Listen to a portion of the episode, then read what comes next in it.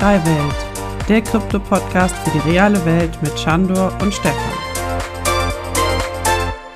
Web3 Welt, eine neue Folge und ich finde eine sehr interessante Folge, weil jetzt wird es mal sehr Richtung meiner Spekulation der Zukunft gehen. Was das genau ist, werde ich gleich erläutern, aber ich bin natürlich nicht alleine. Ich begrüße den Chandor. Hey Chandor. Hallo Stefan, grüß dich. Und wir haben wieder einen Gast dabei und das freut uns sehr. Und zwar ist der Lukas dabei. Hey Lukas.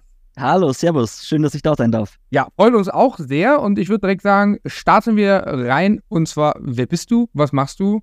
Einfach los, äh, direkt ins kalte Wasser. Ähm, ja, ich bin der Lukas, ich bin der CEO von äh, der Five Finger Games GmbH in, in Deckendorf. Und was wir uns auf die Fahne geschrieben haben, ist Web3 Gaming. Also wir sind quasi dabei, unser erstes Web3-Game rauszubringen, Knights of Catena, wie es auch so schön auf meinem T-Shirt steht. Ähm, auf der Multiverse X Blockchain sind wir unterwegs und wir haben uns vor ein paar Jahren gesagt, weil wir leidenschaftliche Gamer sind und eben auch irgendwo im Kryptobereich unterwegs waren, war für uns dieser, dieser Schritt, dass man diese beiden Bereiche kombiniert, eigentlich so äh, das nächstlogischere, allerdings ein bisschen anders, als es die meisten versucht haben. Also wir sind ja wirklich dann Gamer und wollen in erster Linie ein Game bauen, das attraktiv ist für normale Gamer und nicht irgendwie so dieses typische Play-to-Earn, äh, wo es hauptsächlich um Tokenomics geht. Und das ist die, die Mission, die wir uns mit, mit Five Finger Games auf die Fahne geschrieben haben und vorantreiben, dieser nahtlose Übergang von Web 2 Gaming zu Web 3 Gaming. Das ist das, was wir machen, genau. Und man muss es ja auch direkt sagen, ihr seid auf dem Multiverse X Blockchain unterwegs, sprich der Aaron Blockchain. Damals haben wir drei uns getroffen letztes Jahr auf mhm. dem Community-Event von Elrond, der deutschen Community, wo auch englischsprachig natürlich da war. Ähm, und das war ein cooles Event. Und da haben wir uns kennengelernt und da haben wir viele tolle Sachen gesprochen, wir drei. Und äh, ich finde das wahnsinnig spannend. Und eins muss man ja sagen, wenn man ja auf so internationalen Blockchains unterwegs ist, gerade auf der Multiverse X Blockchain, auf Deutsch macht ihr sehr, sehr wenig. Also einer der wenigen Folgen oder Ausstrahlungen, wo du mal auf Deutsch redest, richtig? Definitiv. Also das ist sehr, sehr ungewohnt tatsächlich. Äh, vor allem jetzt für mich auch, auch als Bayer, dann ins Hochdeutsche zu switchen, ist schon, ja, ungewohnt. Stimmt, das war eigentlich mein einleitender Satz, den ich sagen wollte. Und zwar, benehmt euch, sprecht bitte Hochdeutsch. Ich möchte hier nicht als bayerisch Sprechender rausgehen aus dieser Folge. Ja, du hast jetzt zwei Bayern gegen dich verbündet, Stefan. genau. ja, das äh, könnte interessant werden. Nein, lass uns beim Thema bleiben und zwar Gaming. Das ist für mich das Thema, wo ich sage, Gaming, egal ob man es jetzt Web3-Gaming nennt oder Play-to-Earn oder Play-and-Earn, egal. Ich glaube, dieses ganze Themenbegriff ist für mich ein, ähm, in der nächsten, innerhalb der nächsten Kryptozyklen, so nenne ich es mal, wird es ein Hype-Thema werden. Und da ist es natürlich spannend zu sehen, wer sich jetzt gut aufbaut, wer eine gute Struktur schafft, wer ein gutes Ökosystem schafft. Und wenn dann dieser Hype kommt, wer dann am Ende überlebt. Und das finde ich wahnsinnig spannend zu beobachten, was gerade passiert, wer sich aufbaut, was passiert, welche Bereiche auch sich aufbauen, weil wir haben bis jetzt alles gesehen. Wir haben Shooter gesehen, wir haben äh, MMOs gesehen, wir haben jetzt so Strategiespiel, wo ich eher Knights of Cafina einordnen würde. Mhm. Adventure haben wir auch viel gesehen und das ist echt spannend zu sehen. Und Knights of Cafina, ich kann mich gut erinnern, ähm, wir waren in Köln auf einem Krypto-Event und Patrick, mein Partner von Krypto-Eule, der steht da mit dem Handy und war noch am Spiel. Ich muss noch die Runde beenden, ich muss noch Punkte sammeln. Also super cooles Spiel für zwischendurch. Jeder, der es nicht kennt, schaut sich gerne Knights of Cafina an. Auf jeden Fall für mich einer der nächsten Hype-Themen, Play and Earn, Play to Earn. Und bei dir ist es interessant oder speziell bei euch. Und zwar, ich hatte ein Video über euch gemacht und da hattest du gesagt, nenn es bitte nicht Web 3, sondern Web 2.5. Und jetzt mhm. hier im Podcast möchte ich gerne die Erklärung, warum. Ah, okay, starten wir gleich mit den Themen. Ähm, das ist eigentlich ganz einfach, weil es ist so, du hast ja dieses typische Web 2 Gaming, ist ja klar, das ist das traditionelle Gaming, äh, das, das jeder kennt, das man eigentlich nicht Web 2 Gaming nennt, sondern eigentlich nur Gaming. Äh, Web 3 Gaming ist dann wirklich so diese, dieser harte Fokus auf, ähm, auf diese Web 3 Komponenten wie Ownership, Dezentralität und so weiter und so fort. Und wir haben gesagt, wir sind Web 2.5 Gaming, beziehungsweise ist ja ein gängiger Begriff mittlerweile, weil da geht es mehr darum, wirklich so diesen Übergang zu schaffen. Also wirklich, wenn du sagst, von traditionellem Gaming hin zu Web 3 und dafür sind ein paar ähm, Eigenschaften nötig, sage ich jetzt mal. Und unter anderem die wichtigste ist, dass die User im besten Fall gar nicht merken, dass sie ein Game spielen, das auf Web 3 Komponenten aufbaut. Und solange, solange das noch nicht der Fall ist, dass die, die Mehrheit wirklich sagt, okay, ich will jetzt ein Web3-Game spielen und ich weiß, wo, ähm, was das bedeutet. Sprich, ich brauche eine Wallet, mit der kann ich mich dann zum Game connecten zum Beispiel, weiß, wie ich da Funds drauf bekomme und, und, und. So lange muss man den User eben bei der Hand nehmen, ähm, quasi Fahrradfahren mit Stützrädern. Eigentlich kann man sagen, Web 2.5 Gaming ist Fahrradfahren mit Stützrädern tatsächlich, weil du einfach sagst, diese ganzen Web 3 Komponenten, die sind so versteckt im, im Game, dass es sich anfühlt wie Web 2 Gaming, äh, einfach um die Leute onzuboarden und reinzubringen und ab einem Punkt, wo sie dann merken, okay, ich habe jetzt NFTs äh, erspielt oder, oder Coins oder wie auch immer, irgendwelche digitalen Assets, dann ist die der Education Part, also wirklich so die, den Leuten beizubringen, was sie damit jetzt eigentlich machen können oder, oder was der, der Mehrwert davon ist, ist wesentlich einfacher, wie wenn man im Vorhinein sagt, okay, spiel bitte dieses Spiel, weil in diesem Spiel hast du Ownership über deine Items. Das, das ist nicht sexy, das, das triggert auch einen Gamer nicht, weil sie, weil ihn nicht interessiert. Also in, in dem Fall muss wirklich die Web3-Komponente muss sekundär on top kommen und das ist eigentlich so der, der wichtigste, der wichtigste Teil. Und Web3 Gaming wäre halt dann wirklich sowas wie das klassische Play to Earn, dass man sagt, du hast ein, ein Wallet und du connectest dieses Wallet zu einem Game und die ganzen, dir, ist bewusst, welche Transaktionen du machst, du signst auch deine Transaktionen und so weiter selber. Und bei uns ist das, das wird halt alles vom Spiel selber erledigt, eben damit es der User nicht mitbekommt, damit er sich aufs Spiel konzentrieren kann und irgendwann später dann merkt, diese Zeit, die ich in das Spiel investiert habe, die bringt mir ja dann tatsächlich was in der echten Welt. Das ist so der, der Grund, wieso wir gesagt haben, einen Schritt zurück, erstmal gehen lernen, bevor wir laufen können, quasi. Ja, genau. Ja, dann habe ich auch mal die Erklärung und du sagtest, Web 2.5 ist jetzt ja ein gängiger Begriff. Web 3 war, glaube ich, der gängigste, aber viele haben dann diesen Schritt, genau was du gerade erklärt hast, auch zurückgerudert.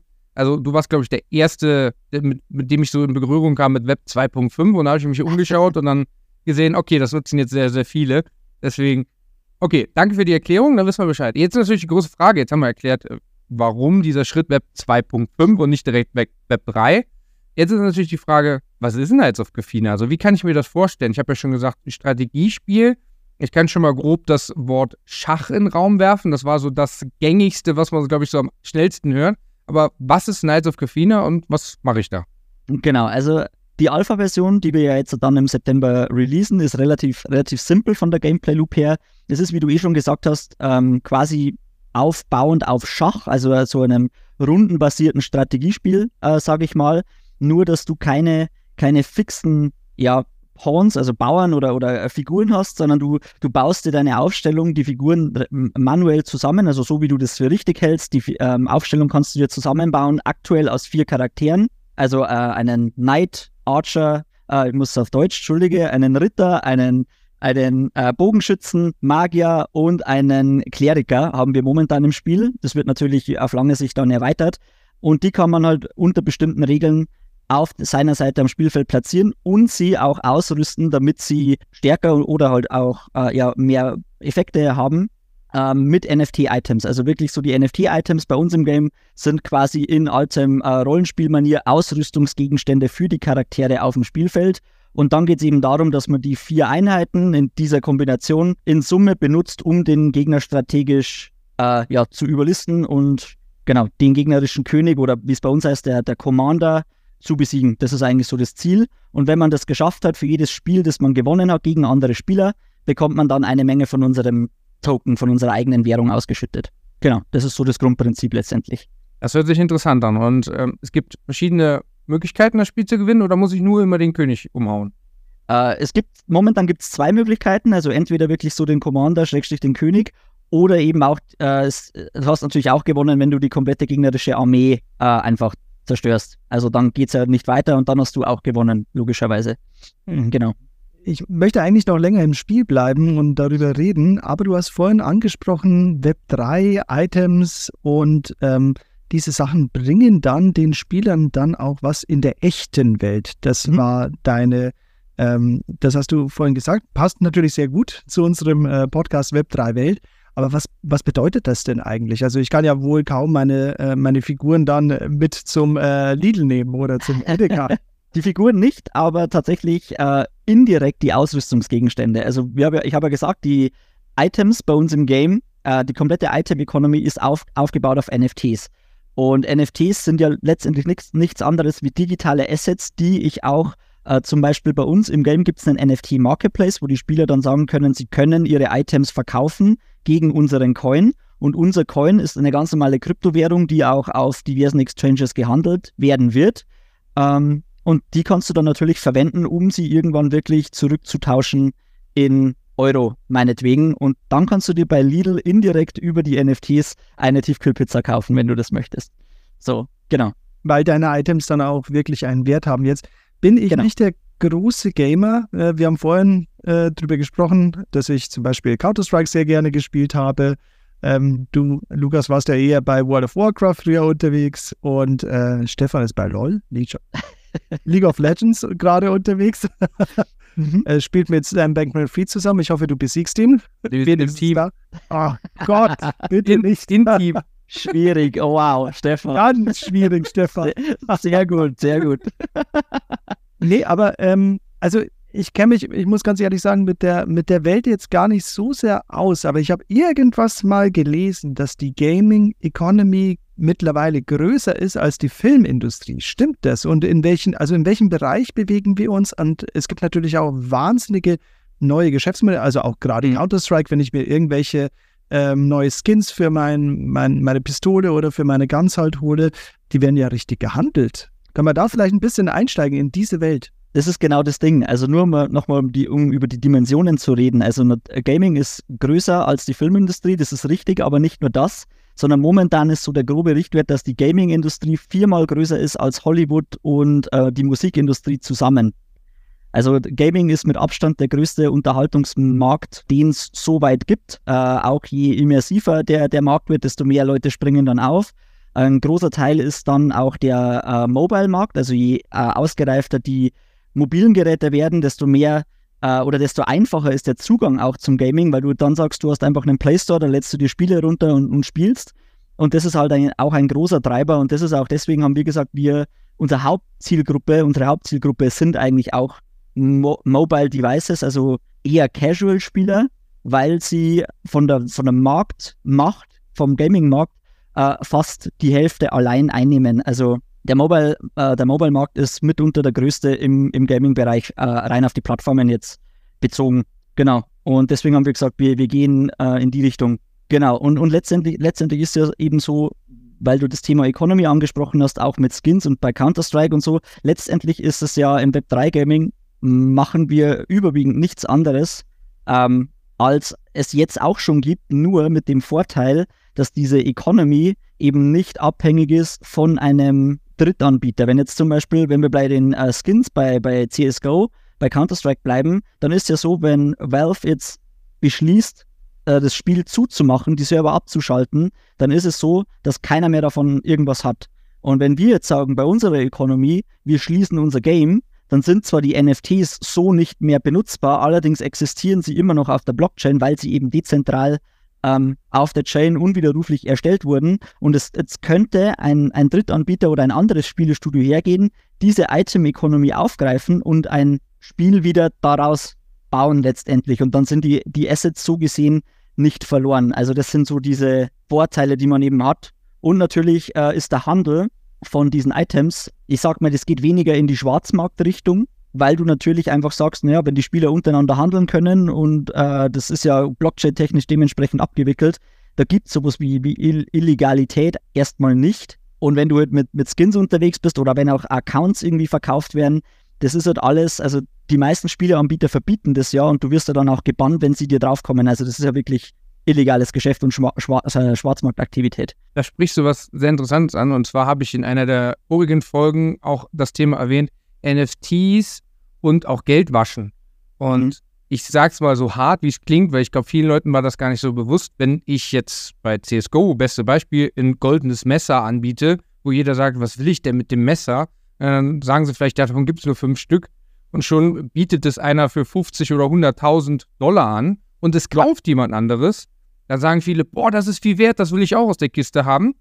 Aber war es denn wirklich ein Kauf oder war es dann doch wieder Geldwaschen? Weil, ich meine, das ist die einfachste Möglichkeit zu sagen, hör mal hier, ich habe das Geld aus einem Spiel bekommen, zeigst die Transaktion und fertig. Und wo das Geld vorher herkam, ja, schwierig. Also das ist ein ganz schwieriger Punkt. ähm, will man natürlich bei NFTs, sage ich ja, nicht auch ausschließen, aber bei CSGO, ich frage mich immer noch, warum geht so ein Messer für so viel Geld weg? Und irgendwann mhm. kam dieser Gedanke, ja, überleg doch mal eine andere Richtung und das ist mir dann auch bestätigt worden von vielen, weil dieses Messer ist nie wieder so hoch weggegangen. Ja, genau. Also das ist natürlich immer Angebot und Nachfrage, also ganz normale Marktökonomie. Wenn du jemanden haben willst, der einen Stein für 5000 Dollar kauft, dann ist dieser Stein faktisch 5000 Dollar wert. Und letztendlich ist es ja nichts anderes, aber das ist ja selbst bei Aktien so. Eine Aktie hat ja auch nur einen bestimmten Wert, weil irgendjemand bereit ist, dafür Geld auszugeben. Das ist so, wie, wie Marktwirtschaft funktioniert. Und so funktioniert letztendlich auch in der Basis unser NFT Marketplace, dass wir sagen, die Preise werden festgelegt von den Usern. Weil wenn jemand ein Schwert für 100 Dollar verkaufen will und irgendein anderer sagt, okay, das ist es mir wert, dann verkauft er das und dann hast du automatisch eine Preisfindung drin.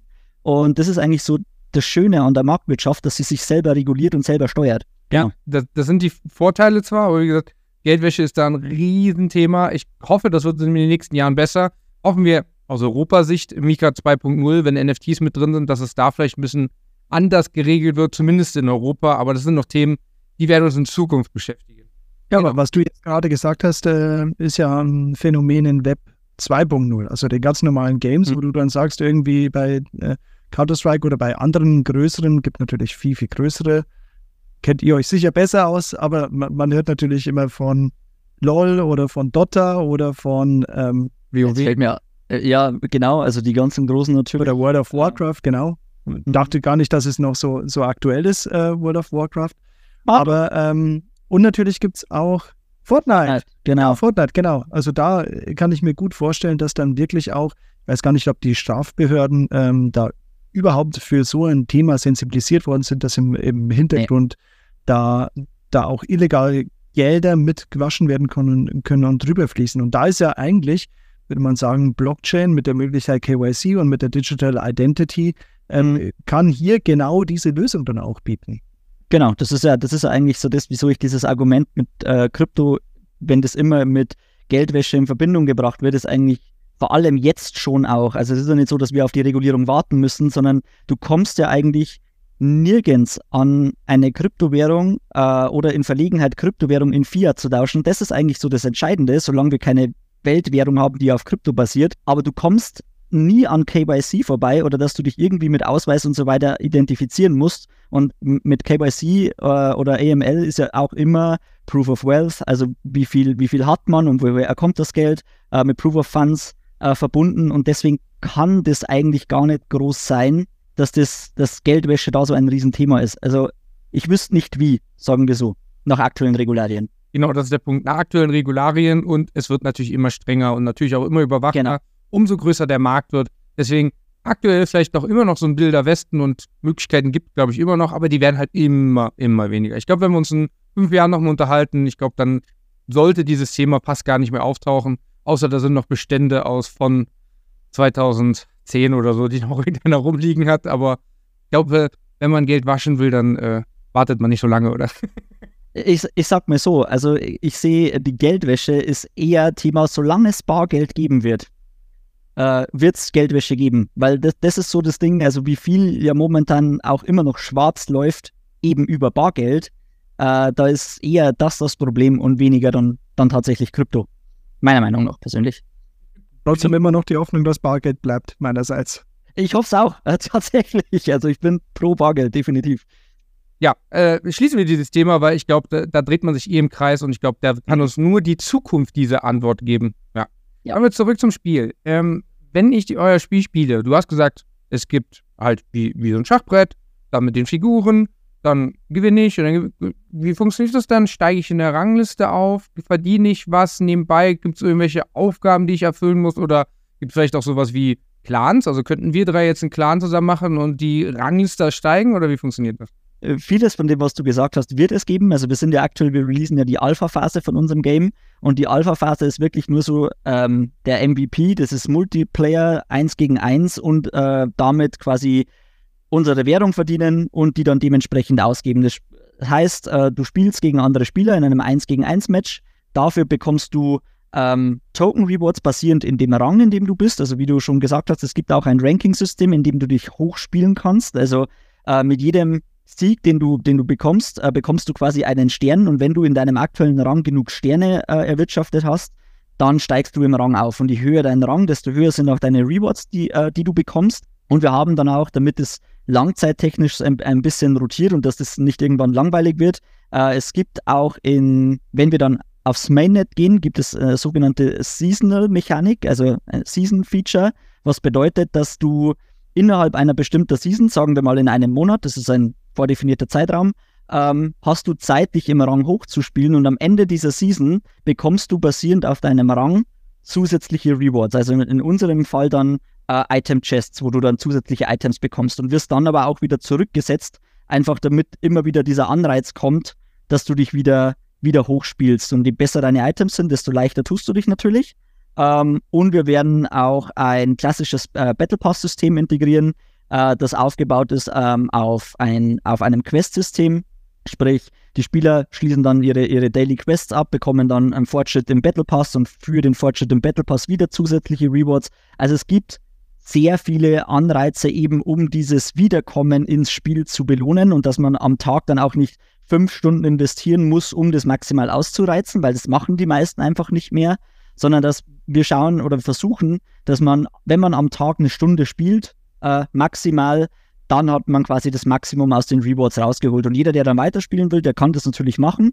Es gibt mit Sicherheit ein paar Tryhards, die dann wirklich auch versuchen, konstant immer in die Grandmaster League aufzusteigen, äh, was gut ist. Aber wir fokussieren uns schon eher auf die Casual Gamer und wollen die dann auch dementsprechend rewarden, äh, rewarden damit die nicht, ich sag mal, äh, zu viele Nachteile gegenüber den, den, äh, den Whales haben. So, das ist ja immer diese Balance, die wir, die wir erfahren müssen. Und zum Thema Clans, ähm, das ist ein Riesenfeature, das mit der Beta-Version kommen wird. Also dann wirklich so in Q4 äh, werden, wir das, äh, werden wir das Feature releasen. Da bilden wir dann wirklich so ähm, Gildenhäuser. Bei uns im Game äh, heißen sie Noble Houses, also Adelshäuser bilden wir als NFT ab und das muss man sich letztendlich so vorstellen wie eine Web3-Immobilie.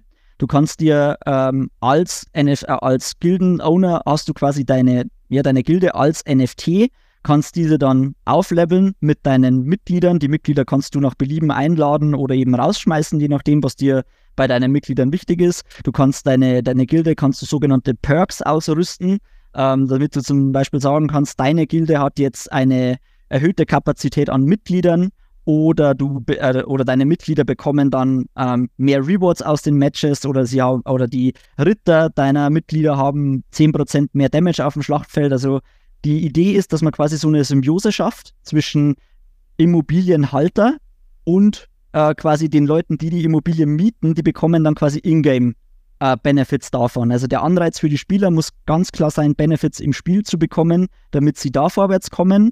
Und der Anreiz, eine, ein, ein Noble House zu kaufen, ist ganz klar der monetäre Aspekt. Dass man sagt, man, man bekommt ja passives Einkommen von allen Rewards der, der Mitglieder, die sie äh, spielen, die werden, werden an den ähm, Gilden-Owner dann abgeführt. Nicht so, dass die Mitglieder dann was verlieren, sondern das ist dann ein zusätzlicher Topf on top, der ausgeschüttet wird, ist auch immer ganz wichtig. Und das ist eigentlich so das größte Feature, das wir, das wir unbedingt im Spiel dann, dann sehen wollen, weil sowas gibt es in der Web3-Welt wirklich äh, integriert in einem Game noch nicht. Genau. Aber die Basis ist Schach. Also unvorstellbar zu sagen, äh, also wenn jetzt Gary Kasparov das hören würde, der damals gegen äh, IBM äh, den Supercomputer verloren hat ja. und jetzt hört, was für eine Extended-Version von, von Schach es da geben kann und wie viel, also gerade auch diese, diese Community-Entwicklung, was da eigentlich alles noch drauf aufsetzen kann. Also meine Mama spielt sowas wie nicht Tetris, sondern äh, so, so, so, also so eine Nachmache von Candy Crush und da, da hat sie dann auch erzählt, ähm, die sind dann zu, also richtig süchtig mit, äh, mit ihrem Mann zusammen, mit dem Michael. Und die spielen dann wirklich auch mit Leuten aus der Region und tun mhm. sich da zusammen und, und, und das ist eine richtige Community geworden. Also das, das ist auch natürlich nur casual, Wobei, mhm. da gehen schon viele Stunden drauf. Also natürlich nicht so WoW-mäßig äh, hatte ich welche im Studentenwohnheim, mit denen ich zusammen gewohnt habe, die dann echt 18 Stunden am Tag runtergebuckelt haben. Dann mhm. aber auch ganz, ganz weiter auf der Weltliga waren, also auf der Ranking. Ähm, aber es, es gibt den Leuten wahnsinnig viel und das sind gar nicht, gar nicht nur die, die, die jungen Leute, sondern auch äh, gerne mal auch gerade Casual Gaming, dann auch eine ältere Generation, die dann auch wirklich so eine digitale Community dann aufbaut. Also toll zu hören, was es da alles gibt. Genau, und, und das ist ein, ein, sehr wichtiger Punkt, das du ansprichst, und das ist auch quasi der Fokus mit der Beta-Version, eben dieses, dass du die Community, das überhaupt äh, äh Funktionen zu bauen, dass sich überhaupt eine Community zusammenfinden kann, ist langfristig für ein Game, äh, vor allem ein, ein, ein spielergetriebenes Game äh, und nicht das Singleplayer irgendwie unterwegs ist, sondern äh, Multiplayer-Game, das wollte ich sagen ist unfassbar wichtig, dass die Leute sich irgendwie zusammenschließen können, so Gleichgesinnte untereinander auch, dass sie damit selbst so, so, banale Sachen wie, dass sie miteinander schreiben können, also wirklich direkt kommunizieren, ist so unfassbar wichtig, damit du die Spieler auch im Spiel behältst, weil du dann auch die Möglichkeit hast, du findest Freunde, so, so, so komisch wie sich das anhört, anhört, aber je immersiver dieses Universum wird, desto wichtiger ist natürlich auch die direkte Kommunikation und das, das wird ein Riesenthema werden mit der nächsten Version definitiv. Äh, und da freue ich mich jetzt schon drauf. Also wenn wir dann sehen, dass wirklich die Leute im Spiel dann drinnen sind und nicht mehr über unseren Discord-Server schreiben miteinander, sondern direkt in dem Universum, das wir gerade aufbauen, das ist, also das ist als Spielemacher ein Gefühl, das ist unbeschreiblich. Also ja, das, das gab es ja früher schon in den hm? Foren. Ich, also wir kommen ja beide aus Bayern.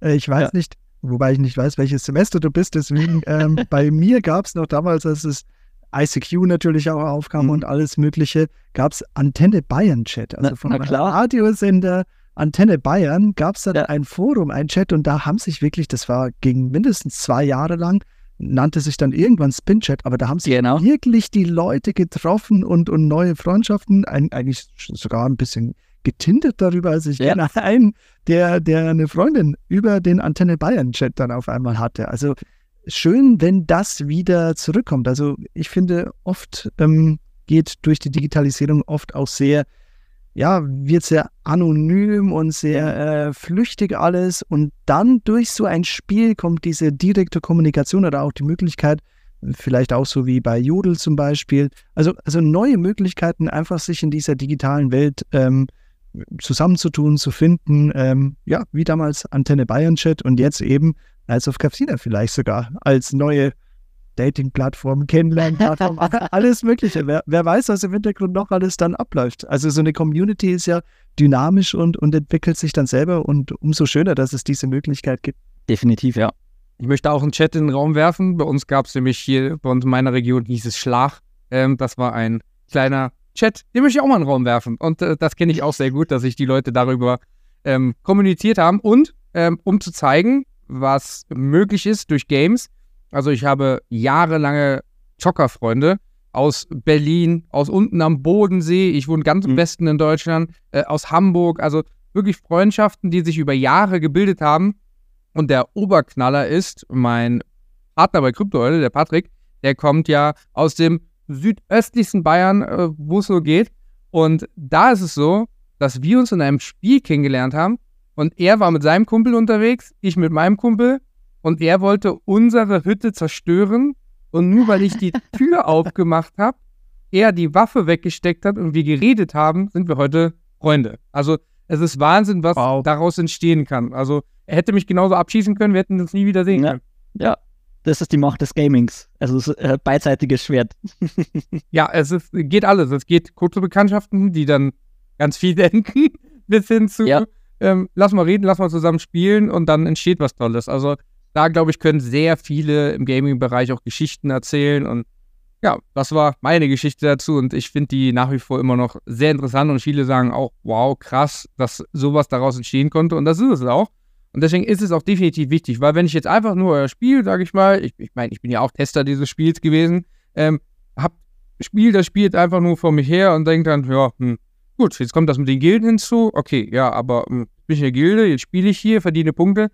Nee, also dieser Schritt, dass man sagt, ich muss mit den anderen kommunizieren, vielleicht mal austauschen oder äh, kannst du mir helfen hier, wie, wie, kann ich meinen Charakter besser machen und so. Die einfachsten mhm. Sachen, wie man dann in Kontakt gerät, muss in ein Spiel rein. Und es gibt ganz viele Spiele, die haben es nicht, obwohl sie so ein Clan-System anbieten. Und auf Dauer siehst du halt, was mit den Spielen passiert. Die Community wird immer schwächer, weil sie sagen, ja, spiele ich zwar mit Leuten zusammen, aber wie kann ich mich mit denen denn austauschen? Ist ja schon ja. sehr, sehr schade und das ist sehr, sehr wichtig. Definitiv. Und eine, eine Komponente kommt da zusätzlich noch dazu. Das ist jetzt auch so etwas, das wir noch gar nicht groß bewerben, weil es einfach noch so weit in der Zukunft ist. Aber neben dem Ganzen, dass man sagt, ich meine, dieser so, soziale Community-Gedanke ist natürlich sehr wichtig und ne, also eben um eine Community zu bilden und dieses Zusammengehörigkeitsgefühl zu erzeugen.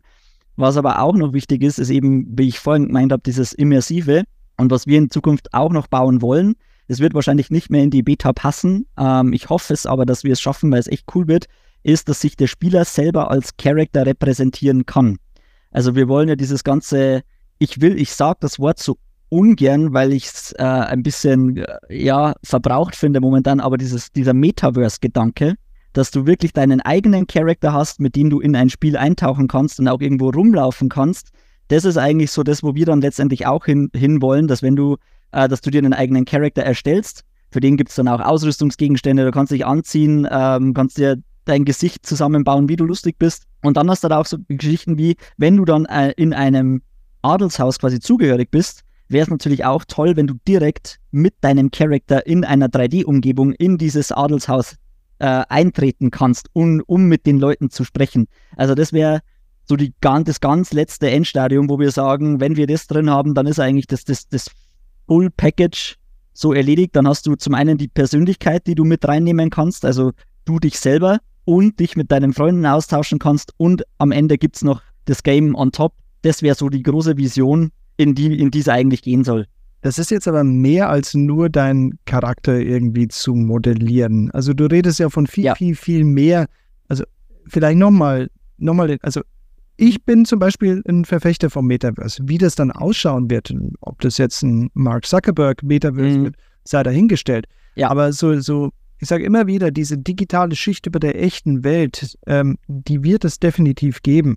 Ähm, ob das jetzt hyperlokal ist, ähm, da werden wir auch ein tolles Gespräch haben, die dann die, ja, für Smart City-Initiativen dann eigentlich so, mhm. so eine Metaverse-Schicht eigentlich entwickeln für, für Pollution. Also ob jetzt ähm, irgendwelche Schadstoffe von Autos ausgehen oder für Lärmbelästigung. Das sind ja hyperlokale Informationen, die dann eigentlich auf so eine digitale Schicht gehoben werden können. Aber deswegen, ich glaube an dieses Thema Metaverse, wie auch immer das dann gestaltet sein wird. Und das, was du jetzt gerade beschreibst, sich selber zu repräsentieren, ist ja mehr als nur in einem Spiel einen Charakter zu entwickeln, sondern eigentlich deine Identität dann auch auf Multi-Channel oder, oder, oder in einem mehrfachen Universum dann zu repräsentieren und vielleicht dann auch mitzunehmen. Also so blöd es klingt, ähm, ich spiele jetzt gerade nicht mehr Nice of Castina, aber ich nehme mein NFT-Schwert mit, weil ich in dem anderen Game dann wiederum äh, diese speziellen Skills dann dadurch habe. Genau, also das ist natürlich so das Ding und äh, an der Stelle, also ich bin auch nicht gegen diese digitale Welt.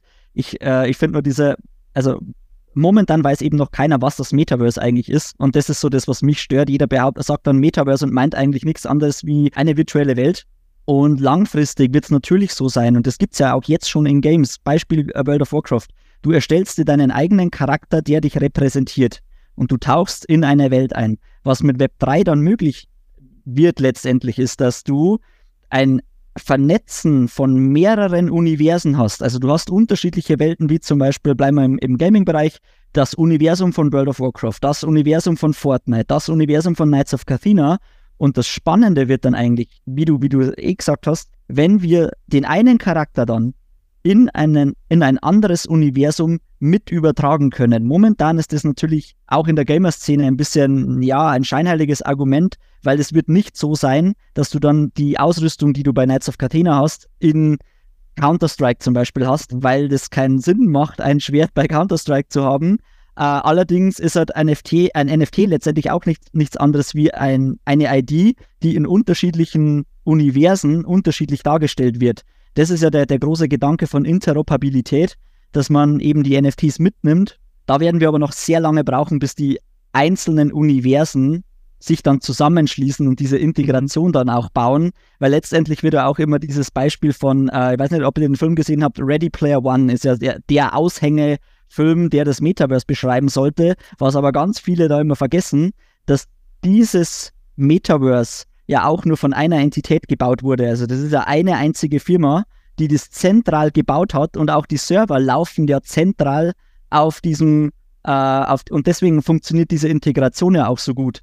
So, und das ist, das ist so diese, diese Challenge, die wir schaffen müssen. Wir brauchen quasi eine Metaebene, auf der wir unsere Charakter und unsere Assets dann quasi fließend übertragen können und die haben wir eben noch nicht erreicht. Und meiner Meinung wäre das eben genau dann dieses Metaverse oder vielleicht sogar schon das Multiverse, in, de, in, das, wir, in das wir eintauchen müssen, damit wir äh, quasi so diese Interoperabilität zwischen den Welten herstellen können.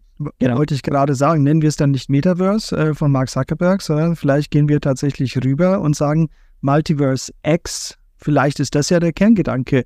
Ähm, wir können auch gerne da ähm, hinsichtlich der, des Backgrounds ein bisschen, also der, der, der IT-Infrastruktur da eintauchen. Warum seid ihr jetzt zum Beispiel nicht bei auf Polygon oder auf irgendeinem anderen äh, Level 2 Ethereum oder sonst irgendwo unterwegs? Also wie kam die Entwicklung, dass ihr gesagt habt, wir wollen zu Elrond, beziehungsweise jetzt haben die sich ja auch für mir zu Multiverse X. Kann natürlich auch sein, dass es ähm, marketingtechnisch war, aber so der Grundgedanke, den ich da mitbekommen habe, war ja schon zu sagen, es wird mehrere Welten geben, die sich dann eben ähm, verbinden können, genauso wie du es jetzt ja. beschrieben hast. Genau, also das, das war das äh, letztendlich, wo wir sehr glücklich drüber waren, ähm, als wir letztes Jahr bei den X-Days waren und äh, Benjamin Minku dann die große Vision von Multiverse X bekannt gegeben hat, weil das 100% mit dem allein ist, wie wir uns dieses ganze Web3-Ökosystem vorstellen. Aber der Einstieg zu damals Elrond war eigentlich reine technische Natur. Also wir kommen ja ursprünglicherweise äh, nicht aus dem Multiverse X-Ökosystem, sondern wir waren ja auf einer, einer anderen Chain unterwegs, auf der Steam-Blockchain, also nicht Steam, dieser Spieleanbieter, sondern Steam mit Doppel-E, ist immer ganz wichtig zu sagen. Ähm, und haben aber dann relativ schnell gemerkt, dass wenn wir ein Game wirklich groß aufziehen wollen, dann ähm, sind wir, was das betrifft, bei so einer unbekannten Chain und nicht fortgeschrittenen Chain, so wie es damals war, stoßen wir da relativ schnell an unsere Grenzen, sei es jetzt von wirklich von der API, von der Skalierungsfähigkeit der Chain, das ist ja auch immer ein Riesenthema. Und dann haben wir einfach äh, unsere, ja, geresearched und geschaut, was gibt's denn, und das ist mittlerweile tatsächlich vier Jahre her, was gibt's denn für Chains momentan im Angebot, die einigermaßen die großen Probleme lösen, die du als Game hast. Und das Größte war einfach Skalierung. Weil wenn du als Game ist es relativ easy, äh, ganz viele Spieler anzuborden. Und wenn dann äh, letztendlich die Chain zusammenbricht, wie es ja bei CryptoKitties äh, damals eben der Fall war, naja, kannst du als Spieleentwickler halt einfach nichts machen und kannst und verlierst deine komplette Spielerbasis und kannst zusperren irgendwann. Ähm, bei Multiverse X war es so, wir haben, ähm, sind irgendwie zufällig über eine Blockchain Meetup Regensburg Gruppe tatsächlich aufmerksam geworden. Da war der Lucian Minku war da drin und wir haben da einfach mal reingefragt, so was eine, äh, ob Alternativen zu, was haben wir damals recherchiert? Natürlich Ethereum, aber Ethereum, äh, die, die ganzen Layer 2 Solutions gab es damals noch nicht und da hast du die unendlich hohen Gas-Fees, die einfach nicht wirtschaftlich waren. Dann hat es äh, was Flow, äh, äh, Phantasm haben wir uns angeschaut. Ähm, Nier war in den Startlöchern, aber bei Weitem noch nicht so weit. Und wir haben dann einfach mal, äh, äh, also Lucien hat dann vorgeschlagen, so, hört euch doch mal an, was wir zu bieten haben. Und dann haben, haben wir uns in Regensburg getroffen, äh, zu, zu viert. Und er hat uns dann witzigerweise vier Stunden, hat er uns erklärt, was die Elrond Blockchain, also damals war es ja noch die Elrond Blockchain, kann, was sie ist und wohin sie will während er, Fun Fact am Rande, während er nebenbei die Vorbereitungen getroffen hat, äh, dass ähm, damals der, ich glaube, es war der ERD-Token noch, oder war es schon Igor, ich bin mir nicht mehr sicher, bei Binance gelistet wird. Also das war quasi am Vortag und er hat so seinen Laptop dabei und hat neben dem, dass er uns das erklärt hat, hat er quasi äh, am Laptop das Ganze durchgezogen. Das war sehr beeindruckend, auch für uns als Techies. Und hatten einfach einen guten, guten Start. Dann haben wir uns de, natürlich die technische Seite noch angeschaut und waren dann relativ schnell so weit, dass wir gesagt haben, Skalierung mit dem Adaptive äh, State Sharding Konzept von Multiverse X absolut kein Problem. Also Transaktionen äh, werden, also wir werden das Netzwerk so schnell nicht auslassen können, selbst wenn wir es versuchen. Die Transaktionskosten sind extrem niedrig, die Transaktionszeiten sind extrem niedrig. Genau, und für uns war dann relativ schnell klar, let's go, wir, wir bauen drauf auf und sind aus technischer Sicht, was das betrifft, äh, bis heute definitiv der Meinung, dass Multiverse X rein technisch immer noch Top 1 der Web3, äh, der dritten Generation Blockchains ist. Also mit Abstand. Da, da kommt keine andere hin. Und deswegen sind wir da letztendlich. Spannend zu hören, weil man muss einfach, wenn man sich in der Zeit zurückdenkt, bevor es Polygon und so weiter gab, war Ethereum einfach mega teuer. Und für viele, die damals sagten, der Weltcomputer Ethereum, seien wir ehrlich, der war damals unbrauchbar. So wie er mhm. existierte, war unbrauchbar. Und selbst der Gründer, Vitalik Buterin, der sagt bis heute, wir mhm. brauchen die Layer 2 und sie sind unsere Zukunft. Und wenn man sieht, was sich da alles aufbaut, ich meine, Coinbase hat mittlerweile einen eigenen Layer 2 auf Ethereum. Das muss man sich mal wegtun. Also was da entstanden ist, ist schon Wahnsinn. Und ich glaube auch, das ist die Skalierungsprobleme, die Ethereum hat. Die Großen, die früh dabei waren, die noch tausende von ETH-Token, ETH-Coins auf ihrer Wallet haben, die sind natürlich voll unterwegs und staken, verdienen Geld und machen und tun. Aber alle, die das halt nicht haben, die sagen, boah, eine für 2000 Dollar, sage ich jetzt mal, ich weiß gerade nicht, wo der Kurs steht, ähm, das ist einfach viel zu viel Geld. Und um ein ETH zu bekommen und davon zahlst du noch 0,2 für 10 Transaktionen, sag ich mal, ja, das ist doch, das ist doch Wahnsinn. Und deswegen ganz klar, die Layer 2 ist definitiv die Lösungen. Bevor es die gab, musste man Alternativen schauen. Und das waren ja, genau wie du sagst, diese Generation 3 Blockchains, da gehörte Aaron zu, Avalanche kam danach und all diese ganzen, die gehören ja dazu. Mittlerweile reden wir schon von Generation 4 und das sind jetzt keine reinen Blockchains mehr, das sind jetzt Blockdecks oder reine Decks. Also spannend, was da passiert.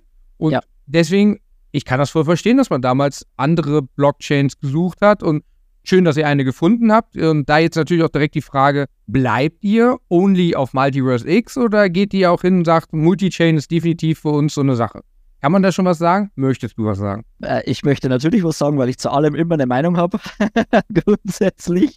Ähm, ich sag mal so, also rein aus, aus Gamer-Perspektive macht Multichain überhaupt keinen Sinn. Also rein, rein fürs Produkt ist es absoluter Quatsch, dass du deine, ähm, wie, sa wie sage ich denn, deine Assets aufteilst auf zwei Networks, weil du natürlich auch das Thema hast, mit jeder Chain, die du dazu nimmst, hast du unheimlich viel mehr Entwicklungsaufwand bei jedem Feature. So, und der Gamer hat dadurch absolut keinen Vorteil. Der einzige Grund, warum das die ganzen Projekte, und das verurteile ich tatsächlich hart, ähm, Multichain unterwegs sind, ist es, weil sie A, dem Geld hinterherlaufen und B, den, äh, den Network-User zahlen. So, und das ist, das ist natürlich etwas, wo ich sage, wenn ich auf ein Network angewiesen bin, dass ich User bekomme, dann habe ich als Projekt, speziell als Gaming-Projekt, absolut was falsch gemacht, weil die Zielgruppe, die Target Group immer sein muss, ein Gamer. Und ein Gamer ist jetzt nicht eingeschränkt auf irgendein Network. Und wenn ich dann den äh, Web3-Gamer ja anpeile, dann minimiere ich meine Zielgruppe automatisch. Also es macht, es macht äh,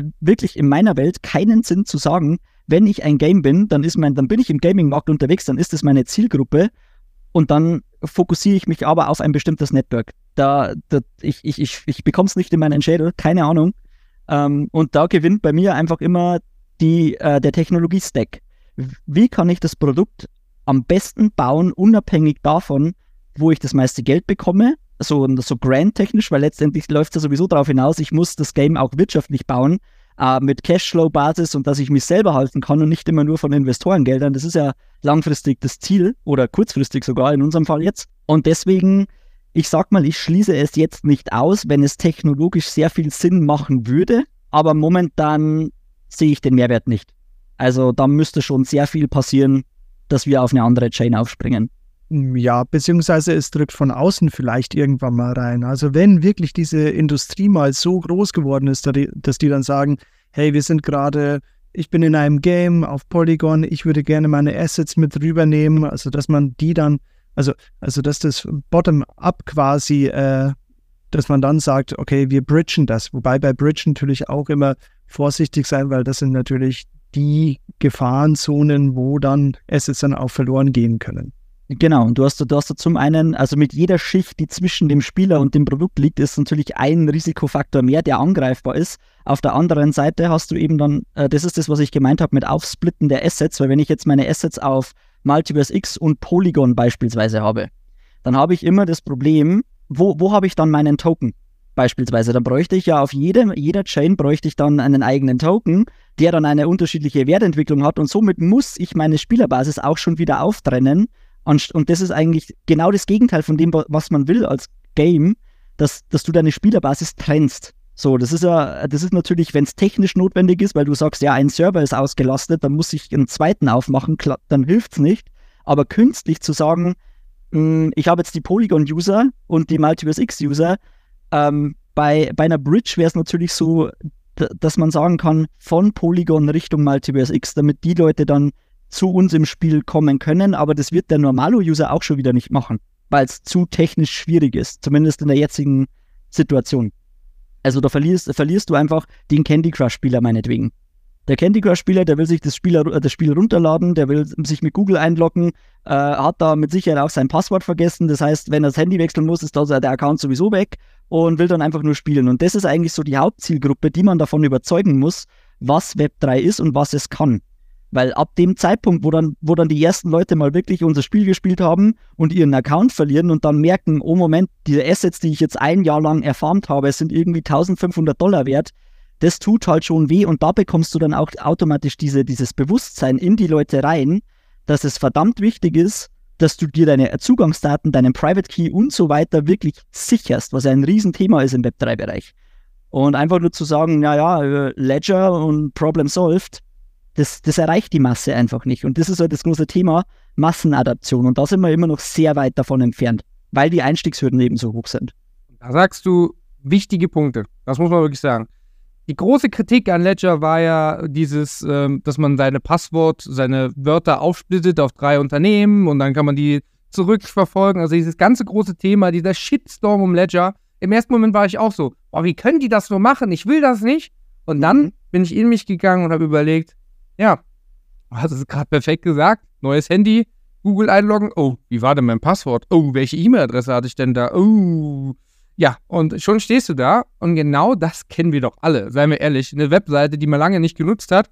Ich kenne ja. das ja selber. Äh, man nutzt einfach viel zu viel im Internet mittlerweile und man kann sich nicht alles merken. Man kann sich auch zum Teil nicht alles aufschreiben, aber manchmal, ach, stelle mich da schnell an und dann zum Beispiel eine Cashback-Plattform. Man nutzt du die mal. Ich weiß, ich ja. habe jetzt vielleicht so viermal im Jahr nutze ich die, aber ich denke, komm, melde dich da an und wenn es dann 10 Euro im Jahr sind, die 10 Euro dafür kannst du ein Eis essen gehen. Ja, also mit Familie ist das wirklich dann nur einmal Eis essen, aber es ist halt so. Und die hast du halt da, aber da das Passwort da schnell angemeldet, oh, hm, wie oft habe ich da schon noch Passwort vergessen gedrückt, wenn ich das mal im Jahr nutze? Deswegen, im zweiten Moment dachte ich dann, absolut sinnvoll. Und dann, wenn du rein von der Blockchain sprichst, muss man sagen, und das finde ich mega, was Elrond damals mit der Maya-App gemacht hat und jetzt mhm. natürlich auch mit der mit der X-Portal-App, die sie ja jetzt heißt, als Multiverse X, mhm. muss man sagen, das ist die perfekte Einstiegshürde. Du hast äh, eine Wallet, wo du dich anmeldest. Schreib dir bitte deine Wörter auf, auf jeden Fall. Aber du hast immer noch das Backup mit deinen Handynummern. Mhm. Kannst du immer hin zugreifen. Du hast alles sichtbar. Klar, die Kritik an dieser X-Portal-App, ich fand Maya besser. Ich habe da so zwei, drei Punkte, aber gut, das kann man ja alles ausbessern. Jeder ist da anders. Und deswegen ja. sage ich, ähm, X-Portal, beziehungsweise früher Maya, ist ein super Einstieg. Du hast es auf dem Handy, du bist abgesichert mit deinen Wörtern, wenn du sie aufgeschrieben hast, und mit deiner Handynummer, wenn du sie nicht mhm. abgibst. Das ist eine mega Sache, wie ich finde. Und deswegen, ich fand das damals genial. Und deswegen hat sich natürlich auch im Gaming-Bereich bei Multiverse X auf jeden Fall etwas aufgebaut, unter anderem ihr, aber auch andere Sachen, die sich da aufbauen.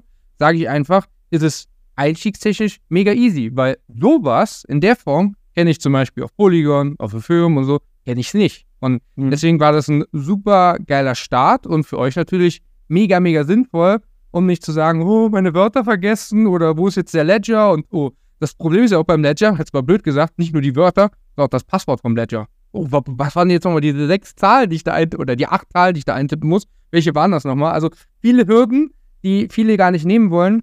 Und deswegen Multiverse X hat da definitiv die Top-Lösung. Jetzt fehlen nur noch die Leute, aber ich glaube, das kommt mit der Zeit.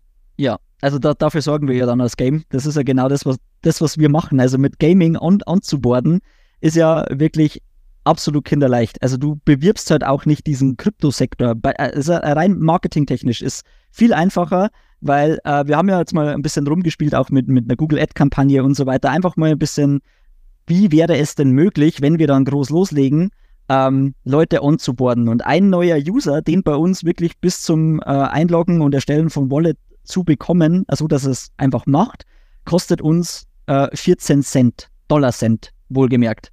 Und das ist, das ist dann wirklich so mit, mit Gaming, das ist so ein Riesenmarkt, es sind so viele Userzahlen dahinter, ähm, die natürlich, wenn sie bei uns im Spiel spielen, haben sie ein Multiverse X Wallet im Hintergrund und erzeugen auch Transaktionen. Also das ist ja wirklich dann Traffic, der auf die Chain kommt. Und wenn wir unseren Job gut machen, dann werden wir da Multiverse X definitiv sehr stark unter die Arme greifen, äh, was äh, User Onboarding betrifft. Also zusätzlich zur X-Portal-App, die den kompletten Web3-Space so abholt ähm, und generell, äh, sag mal, jeden, der an Krypto interessiert ist, abholt.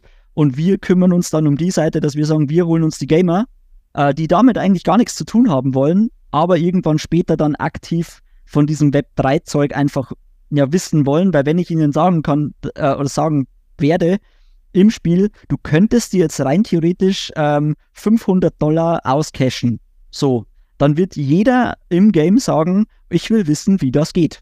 Und, und dann reicht ein einfaches Tutorial, auf das wir, auf das wir abspringen können, wo, wo wir zeigen, weil im Multiverse X-Ökosystem ist ja wirklich nicht schwer, über die Exchange dann auch an E-Gold und dann auch an Fiat-Geld zu kommen, wenn man das will. Das ist ja auch mit der, mit der X-Portal-Card wird es ein Riesenthema werden, dass die Leute dann sich wirklich mit dem E-Gold, das sie haben, oder mit anderen ESDT-Tokens, unter anderem auch unseren, wenn es dann so ist, dass du einfach sagst, die Tokens, die du verdient hast im Spiel, benutzt du einfach insoweit, dass du dann mit der, mit der Kreditkarte zu Rewe gehst und dir dann wieder die Tiefkühlpizza kaufst. Ohne Umwege, ohne, ohne irgendwas. Und das ist eigentlich so dieses Verschmelzen, dieser Übergang von der digitalen Welt zur realen Welt. Und das finde ich hochgradig spannend. Einfach diese, diese Grenzen nicht mehr als Grenzen zu sehen, sondern die Grenzen einzureißen, weil es, sie müsste es ja faktisch nicht geben. Aber lass uns da wirklich nochmal tiefer einsteigen. Also das ist jetzt nicht nur fiktiv, sondern das sind ja Themen, die wirklich bei den X-Days letztes Jahr da war ja auch ein Vertreter von Mastercard da. Also ja. das sind ja Themen, die es, die es in echt gibt. Es ist nicht so, ja, irgendwann wird Krypto so weit sein, dass du dann äh, mit Lightning Wallet dann oder, oder, sonst was dann direkt bezahlen kannst, sondern ja. das sind ja, das sind ja Kooperationen und ich meine, das sind ja, da war der, wer war denn das? Der, der Digitalminister von Frankreich war da oder mhm. der, äh, war das der Außenminister von, von Rumänien? Also das ist auf so hohem Niveau da, äh, ja. Lass uns doch mal über diese Card sprechen. Also vielleicht nochmal, worum geht es da? Was ist da genau gemeint? Und da versteht man dann auch den Link, wo ich dann im Spiel irgendwas earne und dann tatsächlich meine Pizza beim Rewe holen kann. Ja, also da muss ich dazu sagen, äh, ich, ich, ich hoffe, ich bekomme das Konzept hundertprozentig so zusammen, aber das, was ich jetzt so gehört habe, wie der Prozess laufen sollte, ist, dass du bei dieser Card äh, quasi depositen kannst, also einzahlen kannst. Du kannst ja auf die Card eine bestimmte Summe an E-Gold beispielsweise legen, die Währung von Multiverse X, und kannst dann sagen, Kreditkarte, weil es ja Partnerschaft mit, mit Mastercard ist, also das läuft ja im Hintergrund wirklich über, über Fiat-Geld dann. Äh, du gehst dann zu Rewe oder zu irgendeinem Anbieter, der eine Kreditkarte nimmt, eine Mastercard nimmt und zahlst dann mit deinem E-Gold quasi den Cash-Betrag aus dem Geschäft. So, das ist eigentlich so die, die, die Idee dahinter. Und das ist schon ein Riesending, wenn das dann das mal so weit ist. Ein Riesending, ja. Ist schon ja. irre. Also das ist dann wirklich die Echtweltadaption, wo wir dann sagen, ähm, wir, wir, gehen weg von Fiat, sondern du hast, das hast du ja normalerweise auch nie. Also wir sind hier in Europa, es viele Länder, gut in Ungarn zum Beispiel, also ich erzähle mal ein bisschen aus dem Nähkästchen, da gab es mal, ähm, du konntest ähm, einen Kredit auf dein Haus unter anderen Devisen quasi abschließen. Da sind mhm. viele auf die Schnauze gefallen, weil nämlich damals der viele auf äh, Schweizer Franken gegangen sind. Gut, der Schweizer Franken war damals relativ äh, weit unten, war ja auch so gewollt. Und dann haben die gesagt, okay, die EU wird so stark, das können wir uns nicht leisten. Wir binden den äh, Schweizer Franken an den Euro. Und mhm. dann in Ungarn gibt es eben noch den, äh, den Forint. Das heißt also, wir haben mhm. den Euro nicht. Und der ist damals irgendwie bei 290 Forint war 1 Euro, mittlerweile sind wir bei 400. Das ist denen wirklich weggeflogen und durch diesen, diesen Wechselkurs, weil das eben abgelegt war, das war so ein Spezialding, da sind aber ganz, ganz viele auf die Schnauze gefallen, muss man ehrlich sagen. Also im Fiat, in der Fiat-Welt schaut es auch nicht immer ganz rosig aus. Aber so, jetzt, wenn wir im Euro-Raum bleiben, gibt es ja diese, diese Konstellation selten, dass du irgendwie andere Devisen hältst. Also, dass du zum Beispiel den US-Dollar hältst oder dass du, keine Ahnung, den Yuan hältst oder, oder sonst was, den Yen in Japan, ähm, mhm. sondern du hast natürlich immer Euro. Aber es gibt natürlich Länder, da haben wir auch äh, mit, zum Beispiel mit äh, dem Dr. Alexander von Frankenberg, dem Alex drüber gesprochen, wo es einfach Länder gibt, äh, wo die Währung nichts mehr wert ist, eine Hyperinflation ist. Wir, wir schauen jetzt in die Türkei, wir schauen nach Südamerika und die müssen sich, äh, die, die müssen ihre Devisen weggeben, sonst können die am nächsten Tag kein Brot mehr kaufen. Und mit, mit, dieser, mit dieser Möglichkeit, mit dieser Applikation, wie du es, Lukas, gerade beschrieben hast, das ist ja irre, dass mit so einer einfachen Art, ich, ich spiele ja. in eurem Spiel Und danach gehe ich halt mit meiner Mastercard zum Einkaufen und dann muss man aber erstmal checken, was hier eigentlich abläuft. Also du bist ja in dem Fall Krypto oder andere Mhm. Devisen oder etwas, wo dein Wert auch sicherer ist oder erhalten bleibt. Also in Deutschland vielleicht noch, in Anführungszeichen, noch äh, gut, wobei die Inflation hier auch massiv äh, zugenommen hat. Mhm. Jetzt stell dir vor, du könntest dein Geld irgendwie sichern. Du musst es nicht rausschmeißen, haben wir auch mit dem Alex drüber gesprochen. Wenn das Geld am Abend weniger wert ist, dann schmeißt du es für Schrott raus. Mhm. Aber wenn du es in, ob es jetzt E-Gold ist oder sonst was anderes, auf jeden Fall in ein werterhaltende, eine werterhaltende Devise oder in ein Krypto-Projekt oder in, in, in, in Krypto-Token, Krypto-Coins steckst und du kannst damit zum Einkaufen gehen in der echten Wirtschaft, das ist ja Wahnsinn. Das ist ja irre, was hier eigentlich beschrieben ist. Und danach gehst du halt, dann, und dann spielst du halt Nice of Cafina dann mal wieder. Oder gehst halt irgendwo shoppen oder sonst was. Also Genau. irre, was da an Möglichkeiten uns in die Hand gegeben wird da. Ja, da wird es eben auch spannend, wo dann die Regulierung entsprechend, ähm, ich sag mal, eingreift. Und ich sag mal, Regulierung ist absolut wichtig und extrem, ja, essentiell für das, wie, also, dass das Ganze funktionieren kann. Wir dürfen allerdings, oder ich hoffe, dass es nicht passiert, dass uns speziell bis die äh, EU jetzt teilweise auch schon macht, den, den ganzen Markt kaputt reguliert. Das ist eigentlich so das, man darf es halt auch nicht übertreiben. Und das Problem, das wir halt aktuell haben, ist mit genau solchen Lösungen, du nimmst halt irgendwo diesen, diesen Weltwährungen die, die Kraft. Wenn du, du sagst, du hast wirklich digitale, äh, ähm, digitale Assets, die dann irgendwo einen Wert haben in der echten Welt, natürlich irgendwo gekoppelt an den Dollar oder an den Euro-Preis, aber je weiter sich das in das Digitale verschiebt, wird es halt schwierig auch für diese Währungen, weil irgendwann sa sagen dann die Leute, und das ist ja genau das, wo, wodurch Bitcoin auch letztendlich entstanden ist, wieso brauche ich ein Bankensystem? Das, das ist ja genau das, woher wir kommen. Wir brauchen diesen Mittelsmann nicht, weil durch die Banken, und hinter dem stehe ich auch größtenteils, dass die Banken irgendwo optional sind, weil letztendlich das Geld erwirtschaftet wird durch die Menschen und der Mittelsmann dahinter letztendlich auch nur Geld verdienen will da, damit. So, und je weniger Mittelsmänner du zwischen zwei Parteien hast, desto billiger und desto direkter ist natürlich auch der Markt. Und bei Banken hast du das Thema, n- Kreditsysteme sind extrem schwierig. Das ist so, so das, wo ich sage, da werden wir die Banken definitiv noch länger brauchen, weil wenn du ein Haus bauen willst, wird es halt schwierig im Kryptobereich, fremde Leute davon zu überzeugen, wieso du jetzt ein Haus bauen sollst, beispielsweise. Also dir wird keiner so ohne weiteres einen Kredit geben, aber dafür gibt es ja zum Beispiel auch Lösungen, wie zum Beispiel auf der Multiverse X Blockchain das letzte Launchpad-Projekt Hatom, das jetzt das Kreditwesen auf der Chain abbildet mit äh, Lending und Borrowing beispielsweise. Das ist eigentlich genau das in die, in, in die Richtung, in die es gehen soll. Ähm, aber wir werden sehen, regulierungstechnisch, wo wird noch draufgehauen. Also das wird, ist mit Sicherheit noch nicht rum, das Ding. was sich so äh, neu und so abstrakt anhört, also für mich schon alltäglich, schon lange. Ich nutze Mhm. nämlich die Kreditplattform Nexo aus Bulgarien, also Mhm. nicht weit weg von Ungarn. Und dort habe ich auch meine Kryptowährung. Ich meine, Kryptoeule wird großteils in Kryptowährungen bezahlt. Deswegen, äh, klar, ich habe da eine Kreditkarte, die ist mit meinem Account verbunden und kann damit überall bezahlen, ob es im Rewe ist oder sonst wo. Und dann wird das einfach von meiner Wallet abgezogen, von meinen Stablecoins umgewandelt, weil Stablecoins, das macht da ja am meisten Sinn. Das macht keinen Sinn, wenn ich das in Bitcoin oder sonst was lagere und morgen ist es 10% weniger. Deswegen Stablecoins, ganz klar. Und die bietet ja auch Multiverse X. Und auch Mhm. der E-Gold, hoffen wir, dass er irgendwann mal wieder steigt in diesem Sinne, dass mein Geld dann auch mehr wert wird. Ich mein, Machen wir schon. Bitte? Das machen wir schon, das kriegen wir hin. Wir ziehen Eagle einfach mit nach oben. Sehr gut. Das wäre cool. Hoffen wir, dass das so kommt. Auf jeden Fall, das ist mega genial, wenn es dann einfach von deiner Wallet abgebucht wird und das so wie du es beschrieben hast und so habe ich es auch verstanden, hört sich ja eher nach einer Prepaid-Kreditkarte an. Sprich, dass ich die auflade mit eGold und dass das dann einfach umgewandelt wird. Und nur um diesen Gedanken zu verstehen, du zahlst in Euro an der Kasse, also der Händler erhält wirklich Euro, bleiben wir beim Rewe, den haben wir ein paar Mal genannt. Ähm, der Rewe bekommt Euro und bei mir von der Karte wird dann einfach umgewandelt. Klar, keine Frage, da ist ein ganz, ganz minimaler Wechselkurs bin, aber der ist wirklich so minimal im Kryptobereich. Macht das einfach mal mit Euro zu Yuan oder zu, zu Rubel oder zu Yen. ja. Ähm, da ist der Wechselkurs so extrem und das ist ja genau das, was ich immer wieder sage und da bin ich großer Fan, äh, dass das so funktioniert, weil viele Leute verstehen gar nicht, die kommen dann zu mir, mal, hier, der Bitcoin, der ist jetzt gerade bei 20.000. Ich denke, hä? Der ist doch bei 24.000. Ja, aber die Leute reden immer noch von Euro. Ich rede in Dollar. Und für die Leute ist es einfach so weit weg, dass ich Dollar habe. Ich habe eine Wallet, da sind Stablecoins und Dollar drauf.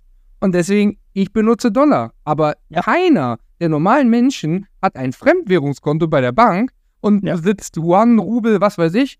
Aber auch das ist möglich mit Stablecoins. Wenn es einen Yuan oder einen Rubel Stablecoin gibt, und ich, ich habe mir sagen lassen, da gibt es ganz viele, aber es sind auch nicht für alle zugänglich, weil es einfach von Regulatorik her ist. Aber Ja. es kommt automatisch mit der Blockchain, wenn das dann so äh, weit verbreitet ist, wenn es auf den Plattformen integriert wird, also auf den Börsen. Deswegen, ich finde das ganze Thema mega spannend und da habt ihr gesagt, da sind wir wirklich super an der Echtwelt-Adoption, weil wir einfach in diesem Bereich sind. Ich kann das, was ich verdiene im Spiel, Play to Earn, ja, verdienen, aber man möchte eher Play and Earn sein, das heißt also spielen hauptsächlich und dabei verdienen und dann dem User sagen, hör mal, du hast jetzt hier ein Jahr gespielt, wie du es schön gesagt hast, willst du Mhm. jetzt eigentlich deine 500 Euro auszahlen? Ja, und dann gibt es die Möglichkeit, um zu sagen, ja, du kannst es auf Bankkonto auszahlen. Gut, der Weg, der ist noch etwas schwierig und ich meine, klar, Ja. Mika, KYC, dann ein Konto öffnen bei einer Börse, Vielleicht kriegt das Multiverse X auch noch selber irgendwie geregelt, aber ich glaube, der Weg ist sehr schwer, aber dafür haben sie ja Schritte getan, in Rumänien eine Bank übernommen. X-Money. Genau, das sind die Schritte, die es dann alles gibt, ja. Das sind äh, schön Stichwort, genau. Gar nicht dran gedacht, ja. Mhm. Auf jeden Fall gibt es da definitiv Schritte und Wege. Ich meine, wie gesagt, Bank gekauft, X-Money, das sind dann die Schritte, die es gehen wird. Aber mit der Kreditkarte ist das schon mal der einfachste Schritt, um zu sagen, ey, pass auf, Freunde, wir hab, ich habe jetzt ein Jahr hier ein Spiel gezockt, ihr habt alle mal gesagt, boah, was machst du da die ganze Zeit am Handy? Und jetzt gehen wir einen feiern, die Rechnung geht auf mich und ich zahle von meinem Spiel auf einmal die Getränke. Ist doch mega geiles, äh, geile Sache. Und deswegen, ich finde, das ist richtig cool und da muss es auch hingehen. Dass man Spiele onboardet und dann erst hingeht und denen erklärt, hör mal hier, du kannst auch übrigens mit dem, was du erspielt hast, auch bezahlen. Und Ja. du hast gesagt, äh, äh, Google Ads äh, macht das gerne auf YouTube, weil YouTube hat ja jetzt eine neue Funktion, YouTube Ads. Also vor meinen Videos laufen jetzt auf einmal andere YouTuber, die Werbung für ihren Kanal machen. Ich wünsche mir, euer Spiel läuft mal vor meinem Video. Das wäre auch cool. Kriegen wir hin. Ja, sehr coole Adaption, wie ich finde, und äh, das muss der Weg sein, weil so bringst du die Ja. Leute dazu, die sich dann eine X-Portal-App runterladen und dann natürlich äh, agieren und in diesem Bereich aktiv sind. Und das ist, glaube ich, der beste, einfachste Schritt. Und du hast es so schön gesagt, ich wollte euch nicht unterbrechen, aber du hast ganz am Anfang gesagt, die meisten Spiele, die gehen einfach nur auf Polygon und ich komme ja aus dem Krypto-Investment-Bereich und dann ist es halt so, dass ich eine E-Mail bekomme und hier würdest du investieren, möchtest du unser Spiel vorstellen und so weiter. Dann sage ich, ja, Mhm. pass auf, wir machen einen 10-Minuten-Termin, pitch mal. Und Mhm. das fängt immer damit an und das ist immer das Gleiche. Ich kann es fast nicht mehr hören. Wir sind ein Spiel, wir machen das und das. Wir gehen auf Polygon, weil auf Polygon sind eine Milliarde Nutzer, ist jetzt einfach nur eine Zahl. Wenn davon 5% in unser Spiel kommen, bumm, geht das Ding ab, der Token steigt und alle werden reich. Möchtest du investieren? Und ich sitze da, Mhm. Leute, wer sagt denn, dass diese Milliarden Leute, davon 5%, dass das überhaupt Spieler sind und die sich Hm. dann noch für euer Spiel interessieren? Also das sind ja nur Zahlen, weil es das größte Netzwerk ist, aber nicht, dass man wirklich die Leute in sein Game bringt. Und das Ja. hast du schön gesagt, deswegen ist eigentlich das, die Blockchain komplett uninteressant, sondern das Spiel muss attraktiv sein. Genau. Also und letztendlich ist es auch ein Thema von Zielgruppen. Weil ich nicht sagen kann, wie zum Beispiel jetzt Multiverse X hat aktuell, ich glaube, über 2 Millionen äh, Wallets, die erstellt werden. Davon sind irgendwie täglich 10.500 aktiv. Von diesen 10.500 500 sind die allerwenigsten Gamer. Das heißt, wieso sollte ich davon ausgehen, dass ich diese Zahlen benutzen kann und sagen kann, naja, wenn wir davon x Prozent bekommen, also vielleicht bekommen wir 0,0003 Prozent davon, ja, vielleicht.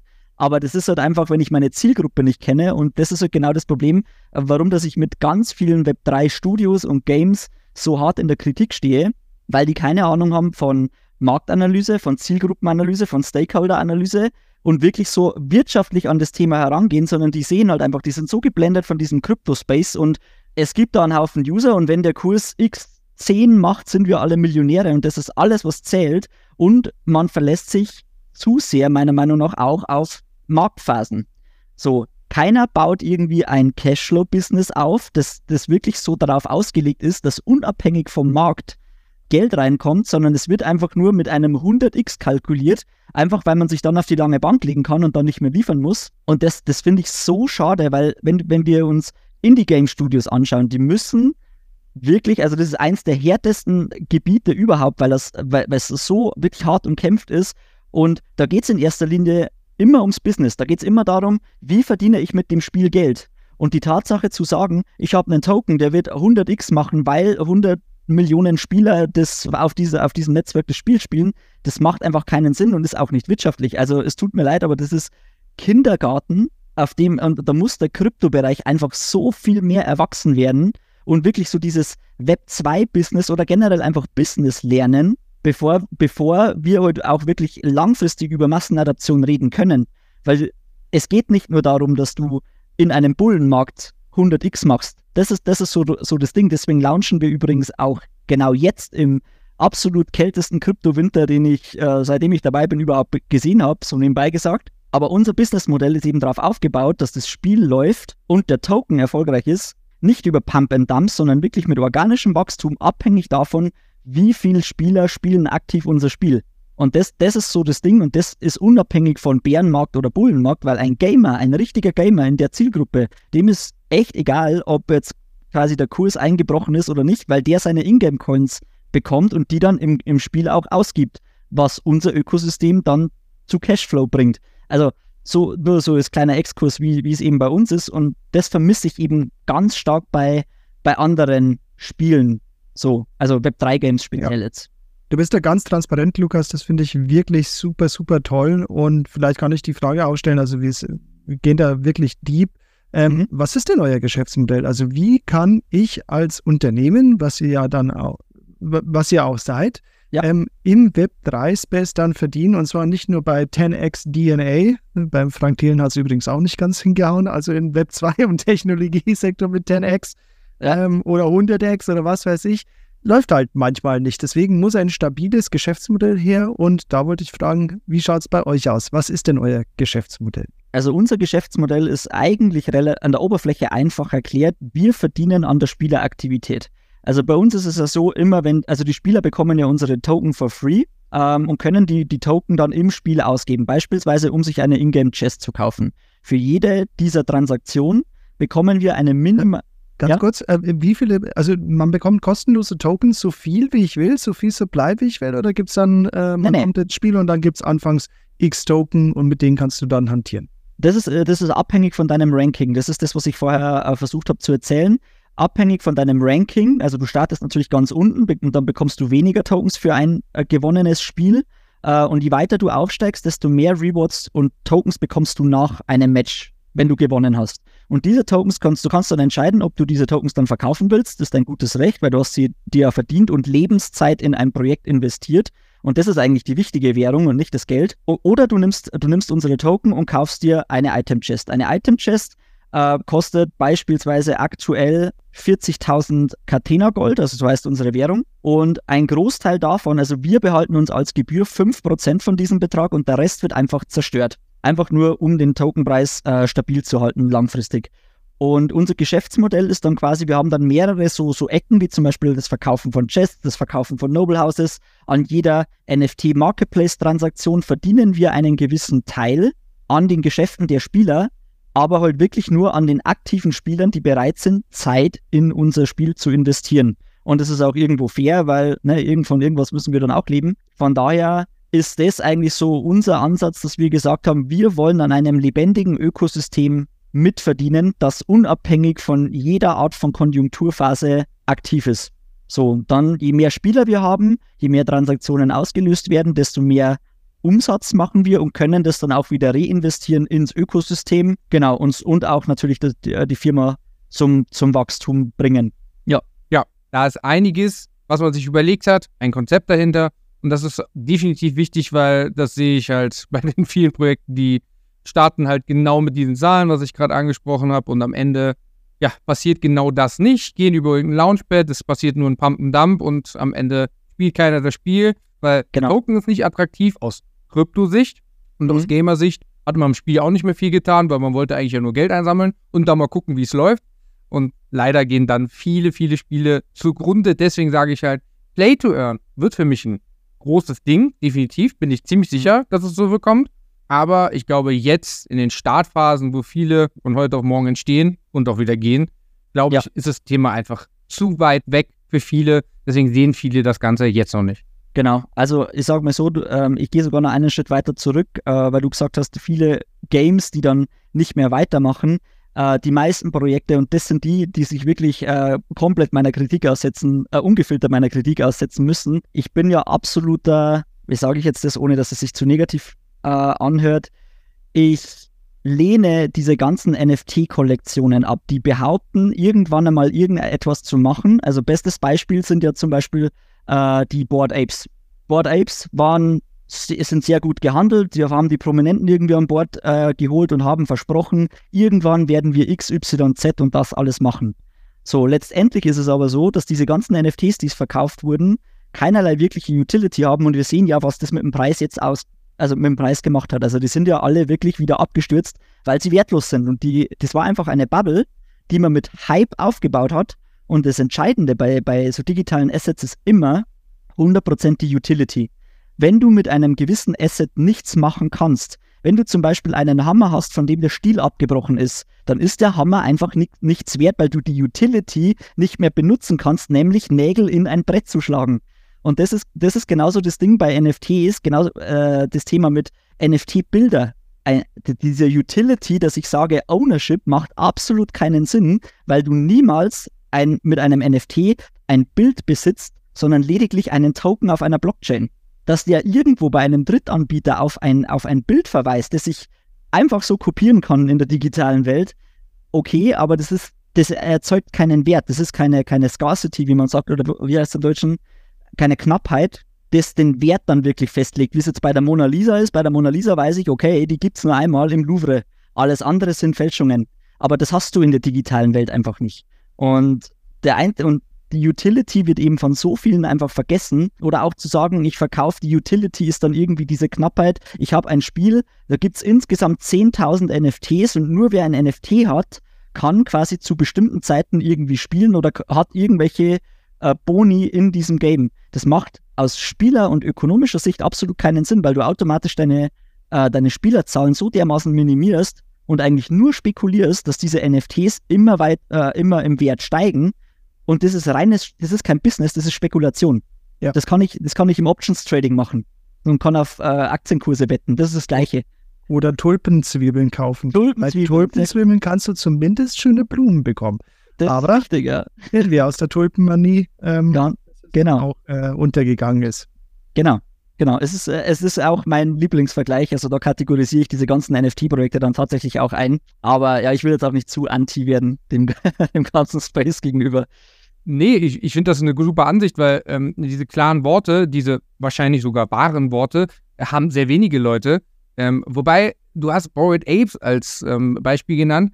Ich glaube, ich hätte andere genannt, weil ich glaube, Yuga Labs ist, glaube ich, vielleicht noch in dem Bereich, dass sie sagen, mit ihrem eigenen Spiel und so, dass man sagt, vielleicht kann da doch noch was entstehen, dass man sagt. Aber das ist ja, das ist ja genau der Punkt. Es wird vielleicht irgendwas entstehen.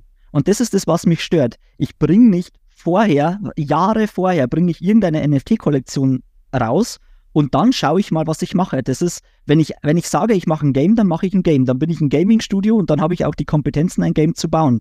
Und wenn ich einfach nur eine Kollektion rausbringe und NFTs für Hunderttausende von Dollars verkaufe, dann ist es zu 90 Prozent einfach nur Scam, weil es auf es, es bleibt irgendwo ein leeres Versprechen, wenn dann das Produkt, und ich meine auch zu wissen, dass die Roadmap nicht eingehalten wurde. Also, wo kann ich denn einen Board Ape aktuell nutzen? Das ist, das ist halt so mein Punkt. Weißt du, wie ich meine? Ja. Natürlich ist, ist, es, ist es gut, wenn, wenn zumindest ein vertrauenswürdiger Anbieter im Hintergrund ist, aber letztendlich haben sie nicht geliefert bisher. Und insofern sind sie bis dato ein Scam-Projekt, weil sie haben versprochen und nicht geliefert. Und das ist jetzt eine äh, spannende Diskussion, wie ich finde, weil ich glaube, jetzt äh, wird es, glaube ich, sehr interessant. Ähm, aber vorher, bevor ich jetzt was sage dazu, ja. ich gebe dir bei den ganzen NFTs zu 98 Prozent, sage ich mal, gebe ich dir 100 Prozent recht. Bei Yuga Labs bin ich ganz anderer Meinung, weil wir haben in Folge 8 mit Thomas Weiß genau über diese Thematik gesprochen. Und zwar ein neues Geschäftsmodell, um zu sagen, ich erzähle euch, was ich machen will, bringe dann eventuell in NFT in diesem Fall raus, um mhm. Geld einzusammeln, um dann mein Spiel mit diesem Geld zu entwickeln. Ein neues Geschäftsmodell, um erstmal ja, nicht auf Kreditgeber angewiesen zu sein, auf Banker, auf Investoren, sondern im Prinzip sind die Leute, die an diese Vision mit diesem Yuga Labs Metaverse, also Board Ape Metaverse, die ja auch auf viele Mhm. Blockchains dann gegangen sind, wo ich bis heute nicht weiß, gehören die alle zusammen. Das ist ein kom- komisches Konstrukt, aber ich glaube, jeder springt einfach nur auf diesem Hype auf. Aber ich glaube, das ist genau das, was Thomas damals angesprochen hat. Da kann ich mich super dran erinnern. Dieses Geschäftsmodell, ich sammle Geld aus der Community, die gleichzeitig Interesse hat an das Spiel, aber ja, und da muss man dazu sagen, bei Yuga Labs speziell in diesem, ich glaube, das Geschäftsmodell ist cool, ich sammle Geld aus denen, also ich stelle mein Projekt vor, sammle Geld, hier würdest du dann teilnehmen, NFT, großer Hype. Ich glaube, es ist dann in eine andere Richtung geschwappt mit den Prominenten, mit diesen Treffen, wo wir ja bis heute nicht wissen, gab es wirklich so ein Treffen? War eine Paris Hilton dabei? War ein Justin Bieber dabei? Wir wissen es nicht. Es sagt ja auch keiner. Auf jeden Fall, was wir sehen, und das hast du gesagt, der Wert ist nach unten geschossen. Klar, Bärenmarkt geschuldet, nicht mehr Hype da, alles klar, alles schön und gut. Gab es jemals ein Treffen? Wird es sowas jemals geben? Hat man nie wieder was von gehört. Einzige, was man halt sieht, ist diese Metaverse, dieses Spiel. Und da fand ich dieses Geschäftsmodell, Geld einzusammeln aus der Community, die dann eventuell das Spiel spielen, die dann Ownership im Spiel besitzen oder eine Zutrittskarte im Spiel, kannst du nennen, wie du willst, fand ich erstmal interessant. Was natürlich kommt, ist Zukunftsversion, keine Frage. Aber inwiefern ist das ein neues Geschäftsmodell? Weil dann werfe ich ganz, dann, werfe ich einfach Kickstarter in den Raum. Und das ist nichts nichts anderes wie Crowdfunding. Und das jetzt als neues Geschäftsmodell zu verkaufen, das ist meiner Meinung gerade Augenwischer, äh, me- meiner Meinung nach Augenwischerei. Weil dieses Geschäftsmodell, dieses Konzept gibt es schon. Und einfach die, diesen Hype zu nutzen, ist nichts anderes, wenn ich dann nicht liefere. Es wäre ein neues Geschäftsmodell, um, um meinen Gedanken abzurunden. Meiner Meinung nach wäre es ein neues Geschäftsmodell und das kann ich mit der Blockchain sehr gut abwickeln, wenn ich sage, ich raise somit Geld und wenn ich meine Ziele nicht erreicht habe oder meine Versprechen nicht eingehalten habe, mache das Ganze mit einer DAO meinetwegen im Hintergrund, dann bekommen die Leute ihr Geld wieder oder anteilig So werden es. bestimmte Sachen eben zurückgezahlt. Aber es wird ein Hype aufgebaut und Leute, und die, die große Masse ist einfach nicht. Somit natürlich do your own research, das ist immer so das Thema, aber seien wir mal ehrlich, die meisten haben dieses Know-how auch nicht, ähm, eine, eine Research fundamental zu machen, damit sie einschätzen können, ob das jetzt halt funktioniert oder nicht. Und da geht es dann schon irgendwie um Verbraucherschutz, dass ich, dass ich sage, ähm, Hype und Gier, Gier ist leider ein Thema, das die Menschheit begleitet seit schon immer, ähm, was auch den, äh, so einen Hype dann äh, befeuert. Und mich hinzustellen und zu sagen, ich bin jetzt da irgendwie Vorreiter, neues Geschäftsmodell, äh, im Gegenteil, sondern ich, ich nutze einfach eine Marketingmaschinerie aus, um Leuten Geld aus der Tasche zu ziehen. Und eventuell, ich will ihnen ja nicht unterstellen, dass sie nichts vorhatten. Und das ist so das Ding. Aber wie lange sind die jetzt schon unterwegs, ohne dass es irgendwas gibt? Das ist genau das, was ich verurteile. Und da kann sich vor mir hinstellen, wer will. Das kann Yuga Labs sein, das kann der Mark Zuckerberg sein. Wenn jemand was verspricht und sich nicht dran hält, dann wird er von mir kritisiert werden. Punkt. Und vor allem mit einem, mit einem richtig, richtig riesen Puffer. Also du kannst Ja. jetzt nicht sagen, du hattest jetzt nicht die Möglichkeiten, äh, Leute anzustellen und das äh, voranzubringen, ohne dass ich jetzt besonders tief da drin gewesen bin. Aber sowas, wie, was du gerade gesagt hast, Kickstarter, finde ich ganz, ganz ehrlich und leider, meine, meine Freundin ist Regisseurin, die hatte jetzt ein, ein neues Filmprojekt. Da war ein gewisser Betrag, der erreicht werden musste aus äh, Crowdfunding Hm? wurde nicht erreicht. Das heißt also, die Abbuchung ist, hat überhaupt nicht stattgefunden und nicht, dass ich hier einsammle und da einsammle, sondern wir haben gewisse Vereinbarungen, die wir treffen und wenn ich das nicht erreiche, du hast es noch tiefer sogar angesprochen, nicht nur wenn ich, wenn ich diesen Topf nicht voll mache, sondern wenn ich zum Beispiel eine DAO wacht darüber, wenn gewisse Roadmaps einfach ein paar Punkte abgehakt sind, dann Ja. habe ich zum Beispiel, das ist genauso beim Bauen auch. Also du hast, wenn du Immobilienprojektentwickler bist, da musst du ja auch Geld einsammeln. Du kannst auch nicht nur hundertprozentig immer, ähm, also du nimmst es natürlich von der Bank, aber du willst es so schnell wie möglich natürlich zurückzahlen, weil das wahnsinnig hoch ist, auch der Zins. Sobald das die Immobilie bzw. das Land ähm, gekauft worden ist, Akquise stattgefunden hat, läuft die Zinsuhr. Deswegen, du gibst dann anteilig, wenn du zum Beispiel den, den Boden ausgehoben hast, wenn du schon mal im Erdgeschoss bist, also wenn du den Rohbau hast, wenn du den ausbaust, das sind immer wieder so Abschlagszahlungen, wo du dann auch die Möglichkeit hast, von den Kunden dann Geld abzuholen, aber erst wenn nachgewiesen ist, okay, das und das und das ist erreicht. Klar, wir sind jetzt in einer ganz anderen Marktphase, also gerade brechen ganz viele Immobilienprojektentwickler weg, hat auch vieles was mit der EZB zu tun, Hm. aber, aber gut. Aber trotzdem, wenn du jetzt sagst, ich habe hier eine Vision, kannst du natürlich schön verkaufen. Das ist dasselbe bei ICO ja auch gewesen. was eine tolle Idee. Ähm, Gibt es eigentlich, also du sammelst, ja, der, der Stefan schmunzelt.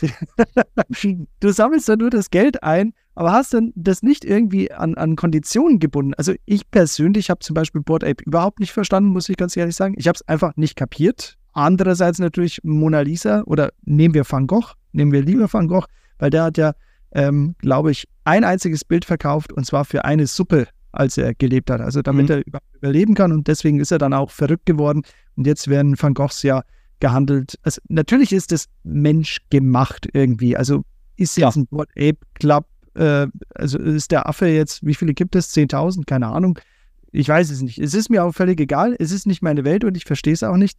Aber wenn man dann sagt, wir wollen das und das dann aufbauen und dann passiert nichts, obwohl man auf riesen Asche sitzt, dann ja. kapiere ich es nicht. Ja, also Kritik absolut nachvollziehbar. Genau, und das größte Problem, und das ist vielleicht, vielleicht auch ein persönliches Problem, das ich damit habe oder das daraus entsteht, ist, dass durch genau solche Sachen, also diese ganzen Projekte, die das genau so gemacht haben, auf diesen NFT-Hype aufgesprungen sind, Bilder, Ownership, dies, das, Ananas, und eben auch diese ganzen Scam-Projekte, die dann auch publik geworden sind, auch medial aufgebauscht und so weiter und so fort, die haben dafür gesorgt, dass wir jetzt als Web3-Game natürlich einen riesen, eine riesengroße Einstiegshürde haben, weil ein traditioneller Gamer komplett anti-NFT oder Blockchain ist, aus Gründen, die absolut nicht haltbar sind.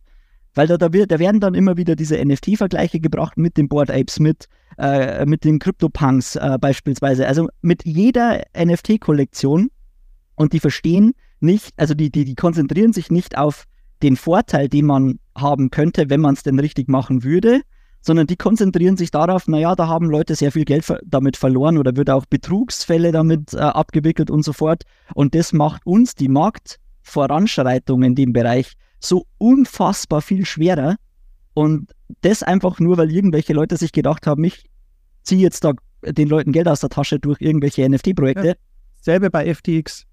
Also wenn du beim nächsten Zock mit deinem Kumpel Sam Bankman-Fried, Stefan, lass ihn mal auf den Finger. Schöne Grüße. Danke für dich.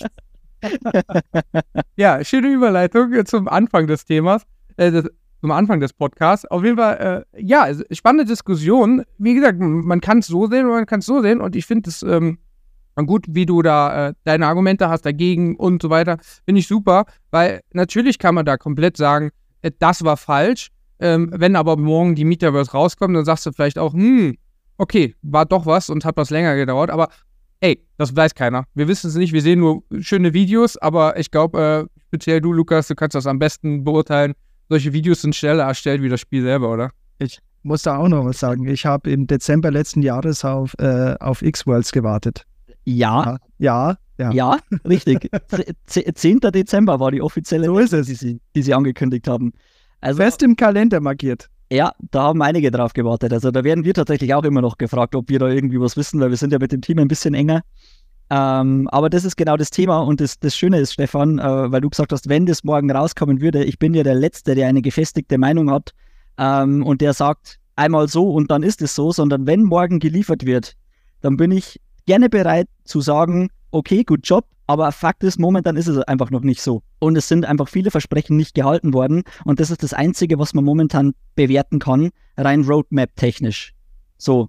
Und das ist, das ist so das, woran wir ja auch als Spieleentwickler gemessen werden. Wenn wir uns an gewisse Dinge nicht halten, dann wird unsere Community uns dafür zur Verantwortung ziehen.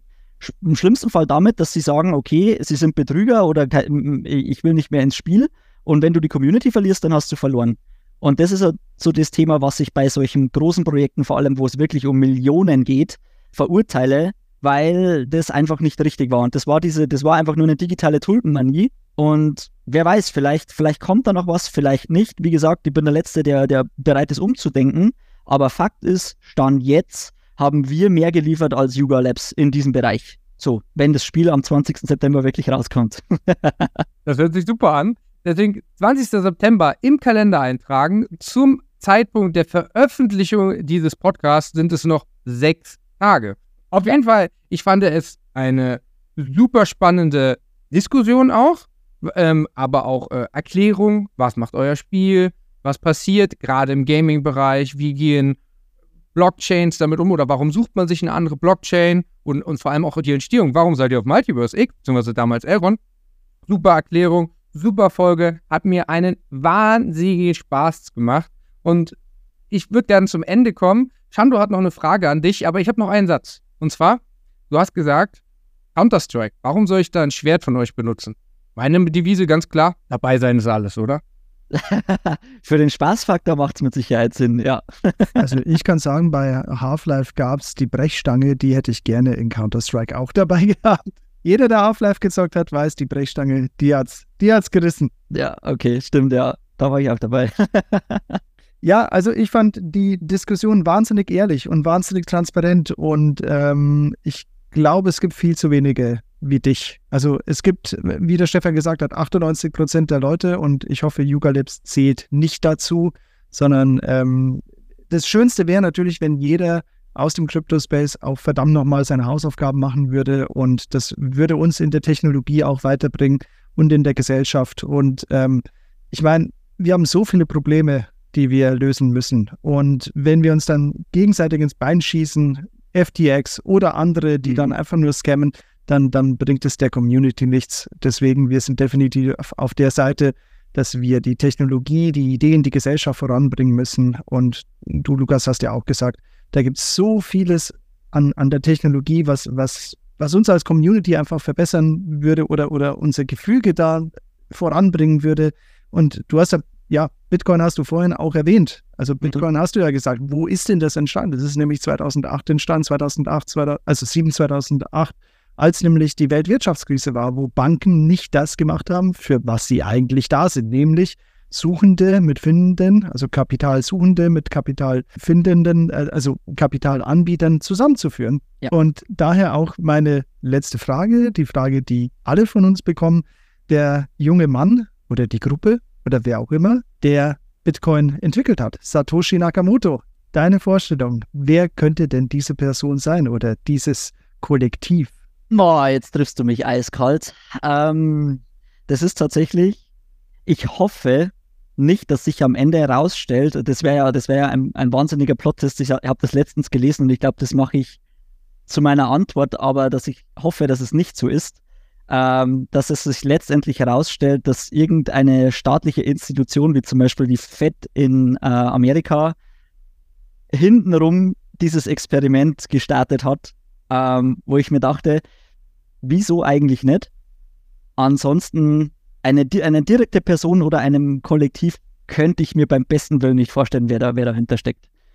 Das du hast es in einem Artikel gelesen, dass die Fed oder irgendwie sowas dahinter stecken könnte. Äh, Was sollte denn da der Grund dafür sein?